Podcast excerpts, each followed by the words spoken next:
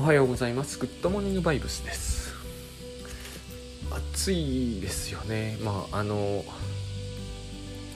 8月初旬の頃って毎年一番暑いような感じは持ってるんだけど、えー、そうだ。その8月初旬に8月7日ですね、えー、もう間もなくですよね。土曜日に、えーと、グッドもグッド、えー、グッドバイブス勉強会のオンラインのですね第7回になるんですけど、え、確か意味付けを手放すだったと思います。あと世界の見方を変えるっていうような、えー、文言もあったと思うんですがまだ参加者さんまだ枠いっぱいあるので、えーと、よろしければお願いします。あの見方を変えるっていうのって、えー、そうなんですが、えー、例えばその、えー、それと不安を手放すだってある意味物の見方を変えるってことですよね。なんですがあの何て言うんですかね、えー、結局これはえー、物事をよく見ようっていう発想だってことになりやすいんですけどそしてそれもそうなんですがえっ、ー、と何て言うんですかねこう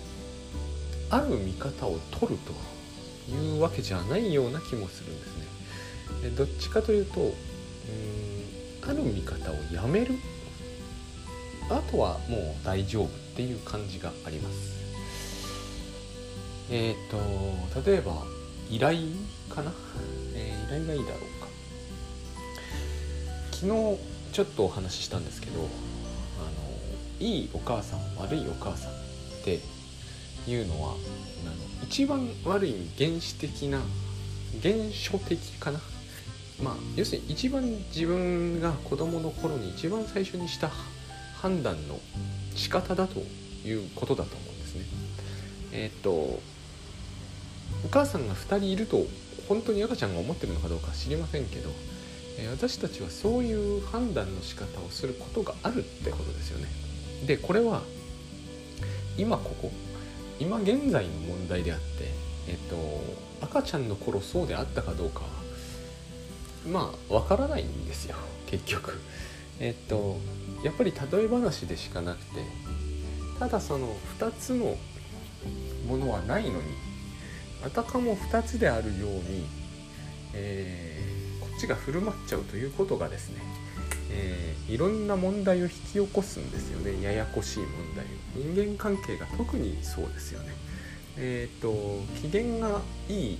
夫とかがね機嫌がいい時は自分も優しくできるんだけど一旦機嫌が悪くなったり調子が悪くなると調子が悪くなると特にですね、えー、調子が悪くなるのは相手の責任ですが多分分かんないじゃないですか。調子が悪くなるのはしょうがないですよね。途端にこっちも機嫌が悪くなるというのは、えーと、そういう一番最初の頃の判断のところまである意味戻っちゃっているみたいな感じのそういう言い方なんですよ。でもう少しこう、えー、情緒的情緒的な問題ですよねそれ結局。多分、えーと自分が医者みたいな対応をするんだったらどっちむしろ調子の悪い人っていうのに慣れているわけだから問題ないと思うんですけど、えー、だってお医者さんが調子のいい人だけを見るっていうことはありえないわけですからね、えー、だけれどもその時もそうなんですが情状込みで、えー、対応するかどうかって人によっては結構難しいと思うんですね。情緒感情的にならないから冷静に対応できることってありますよね。でもその時の情緒というものが、え、相手に伝わってしまうんですよね。この辺はグッドバイブスと,、えーと、私精神分析ってよく似てること言うなと思うんですが、えーと、グッドバイブスではバイブスが伝わるからグッドバイブスなんですけど、えーと、精神分析ではこうずっと一緒にいる相手には必ず伝わっていきそういうことを伝え続けている自分っていうものに気づこうっていう考え方なんですよ。で、えー、そういうふうにまあ、昨日自己原因みたいな話しましたけどあれは自己責任って意味ではないんですよ結果そういうことになってっちゃうところあるんですけどだか自己責任っていうと,、えーと、自分のお金は自分で稼ごうねみたいなあるいはこう人に頼るのはやめようねみたいな話に聞こえるんですがこれはですね、えーと2社2社以上の関係の中での自己原因なんですね。あの相手が機嫌が悪くなってるのは自分のせいとかいうのですらなく相手が機嫌が悪く見えてるのは自分の何、うん、て言うんですかね作り出しているものみたいなそういう感じなんですね。だから給料をくれる時は会社がいいものに見えるけどもえっ、と一番嫌な上司とは対面してる時は会社が最悪に見えるのは当然じゃないですか。当然なんだけど、えーと、その責任は会社にはないっていうか少なくともそういうふうに見える原因はですね100%会社の側にあるわけではないっていう感じなんですね。でそれ結局物の見方を変えるのかというとそういうことになるんですが、えーと、それはきっとある種の物の見方を捨てればいいわけですよね。つまり、えー、グッドバイブスで言うならばその上司に対する恐れや不安というものをもし手放すことができれば、えー、その会社に対する見方ってガラッと変えられるというか変化しますよね。あとは別に、えー、その会社が立派だとか、えー、そうやって考える必要は別にないわけですよ。えっ、と一番嫌な部分に関する自分の、えー、なんつうのね、えその会社が嫌だと思う判断の、え根拠みたいなものをと捨ててしまえばの会社は、えーと、嫌なものではなくなるでこういうことを一つ一つやっていくのがですね意外と精神分析なんですよ。で明らかにグッドバイブスでもやっぱりやるワークだと思うんですね。ワークって言うんですよ精神分析でも。でえっ、と私は別に分析をしたいから読んでるわけじゃなく、まあ、グッドバイブスはしたいからやってるんだけどえー、これをタスク管理的なところに今はですね、えー、投入しているわけですよ。結局、えー、一日の、え仕事というものは外から来るわけじゃないですか。で同じところから、え仕事も来ればお金も来れば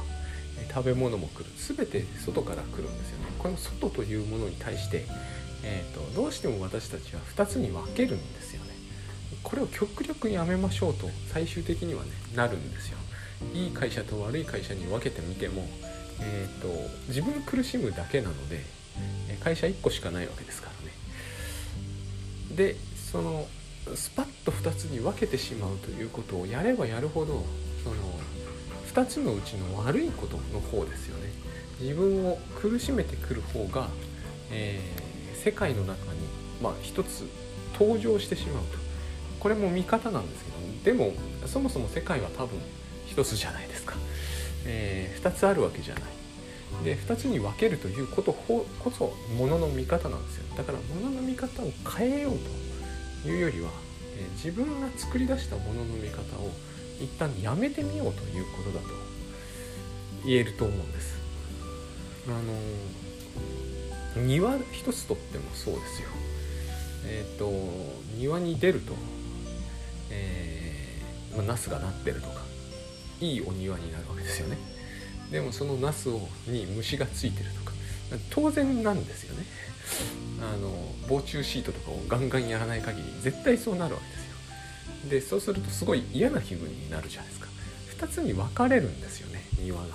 でもその庭を2つに分けてるのは私ですよね。ナスがあって、えー、虫が湧くのは当たり前なんですよ。それは。庭として見ればですねえっ、ー、と悪意があってそうなってるわけじゃないわけですよね。庭がいいよく見えたり悪く見えたりするのは、えー、私がその原因を作るわけですよね。自分自身に対して。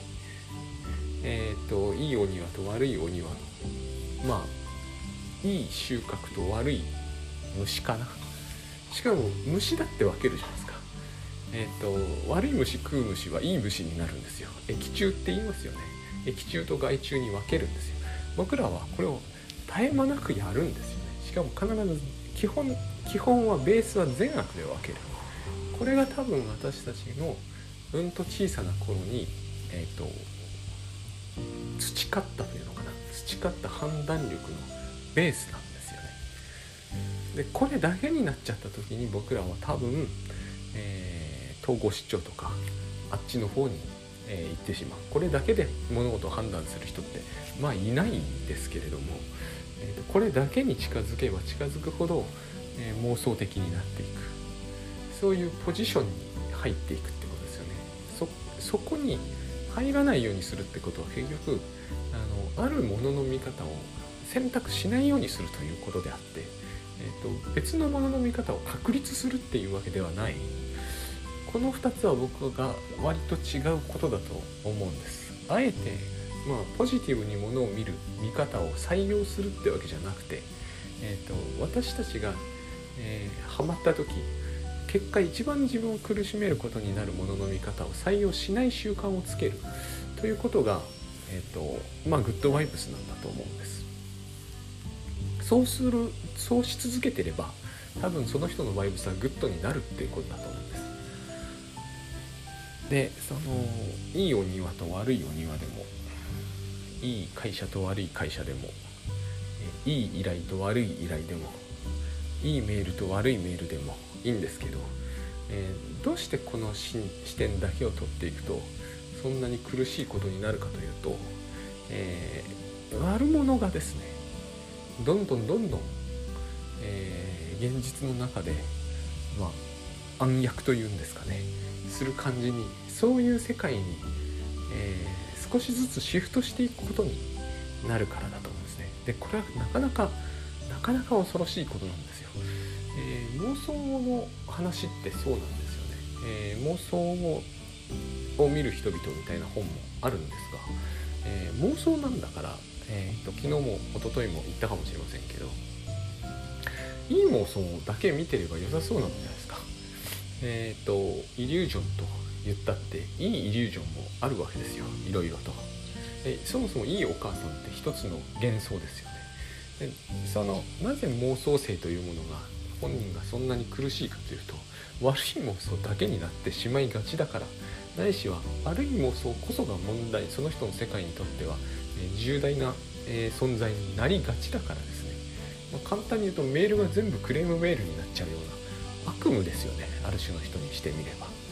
えそういうことが起こってくるからで、えー、なんでなのかというとまあ、やっぱり私たちはそれでもですねどんな状態になっても生きていくことは死ぬことよりいいっていう感覚をもう生きている生き物である以上持つからなんでしょうね。えーと、つまり悪と死っていうのはリンクしてくるんで、えーと、死にたくなければ悪を避けるわけですね。で一旦善と悪で分けたので、えーと、悪の方がやっぱり、えー、主要メンバーというか最も最初に認識する存在になっていく。庭もそうですよね。一つ取ってみれば、えーと、虫は増えると、えー、虫だらけになると,、えーと、対策を打っても対策を打っても、えー、根絶はできない。根絶って言葉がすでに危険なものを感じますけれどあと最近なんだっけな。ヘイトクラインかなんかのえっ、ー、とテレビを見たんですよね。あれは大変問題だと思うんですけれども。で例えば、えー、死ぬとか殺せという言葉を、えー、使うと法的にっていう話があってでも簡単な話ではないっていうことがあったんですけどで最後にこの、えー、そういうヘイトみたいなものを根絶しなければならないって言葉が出てきた時根絶はいいんだろうかって思うんですよね。つまり、えーと、この種のことって何が難しいって、えーと、言葉そのものが危険だってことになってくるとあのその言葉が使われてるやっぱり文脈の問題になってくるはずで、えーと善悪の問題から離れちゃうと思うんですよね。でもともと善悪っていうのはそういうものだから昔面白いあのジョークっていうんではちょっとあれなんですけど一つの法的な、えーと、こう考えさせるお話みたいなのだったんですけど、えーと、死ぬとか、えー、殺人的なっていう言葉を使ったどうでもいいような文章を提示されてるんですよ。なんか寒い冬の話かななんか殺人的な風がとかってそういうあの英語の表現なんですよね。えっ、ー、と頬なんか切りつけるように冷たいとかそういう感じなんですけど要するに寒いって言ってるだけなんですね。で一方でそういう言葉を一切使わないとっても危険な文章っていうのを、えーと、読まされるんですよ。アメリカの授業かなんかだったりと思うんですよね。えっ、ー、とあなたの身の回りを清潔にしなさい。で、えっ、ー、とこれからお花畑のある素敵なところに連れて行ってくれます。っていうそういう表現をでこの手紙を書いた人が、えーと、中年のおじいさんで、えー、出された人が、えーと、未成年の少女だったとするというシチュエーションなんですよ。要するに、えーと、怖さというものを決めてるのは、えー、単語じゃないっていう話をしてるんですね。これまあ言葉狩りに対する、えー、と一つの、えー、と継承みたいなもんだと思うんですけどあの僕らのイリュージョンっていうのは、えーと、言葉そのものとかじゃないと思うししかも、えーと、そのものでもないと思うんですね。例えば、えー、私、えー、小さい頃はあのコガネムシ集めるの結構好きだったんですよ。嫌な人がいたら申し訳ないんですけどあれは嫌な虫ではないと思って結構コガネムシ集めるの好きだったんですよ。コガネムシ、えーと目の色変えて追ってたんですけど今めっちゃ嫌な虫なんですよあのナスの葉っぱに穴開けますからねあれはつまり、えーと、そういうことって起きてくるんですよ。あのアゲハチョウもそうですよね。アゲハチョウ綺麗じゃないですか。で好きな人いっぱいいますが、えーと、パセリとか1株1一晩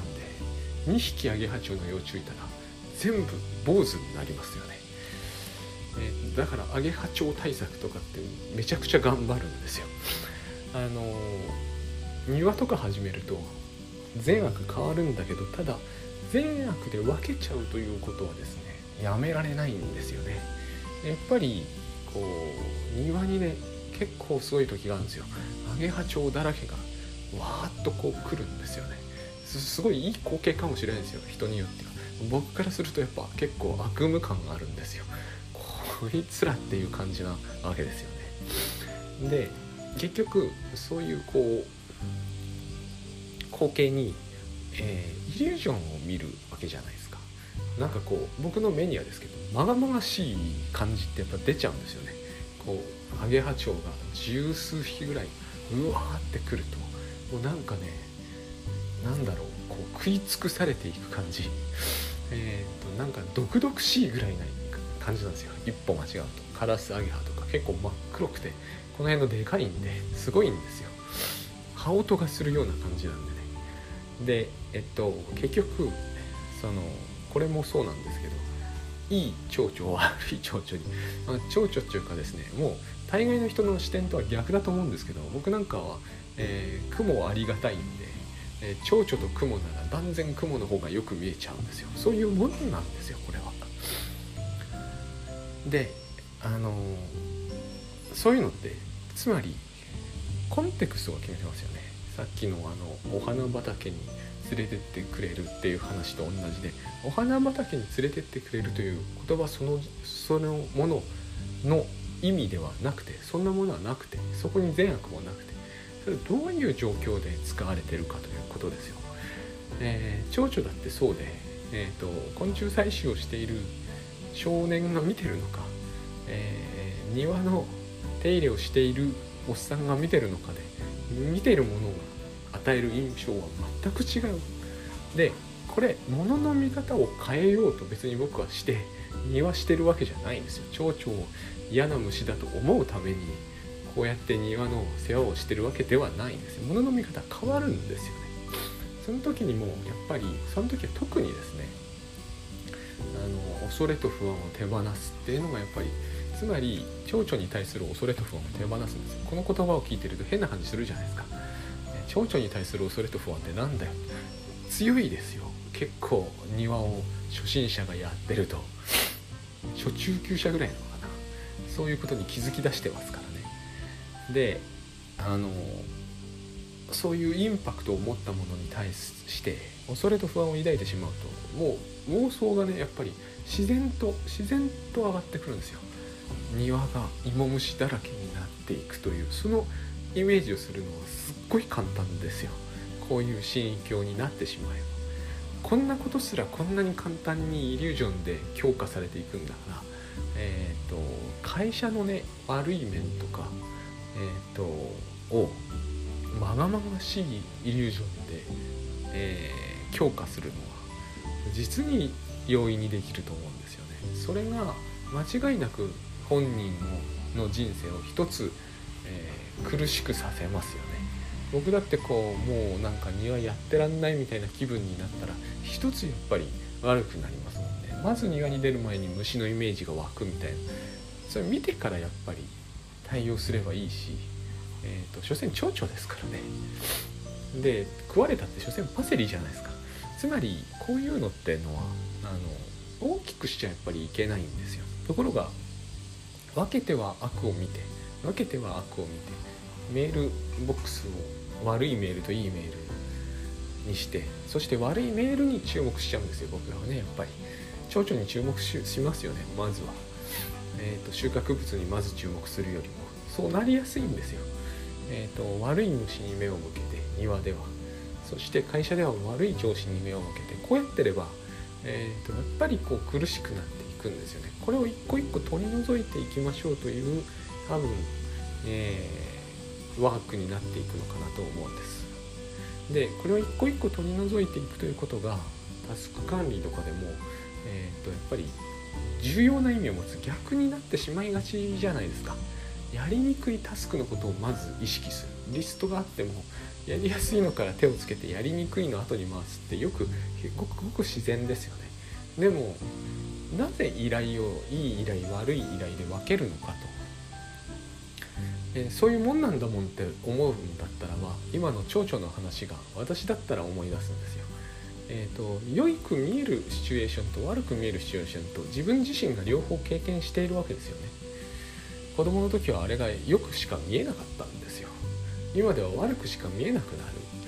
えー、同じものなんですよ。同じものがそういうふうに2つに割れたということは僕が2つに割れてるんですよね。間違いなく。僕が2つに割ってるんですよ。これをやめないとえっ、ー、と何かで苦しむ原因が、えー、一個一個人生に、えー、の中でですねこうシミみたいにして広がっていく。でこのシミが多分一定以上に広がってしまると、えー、不幸っていうことを言い出すんだと思うんです。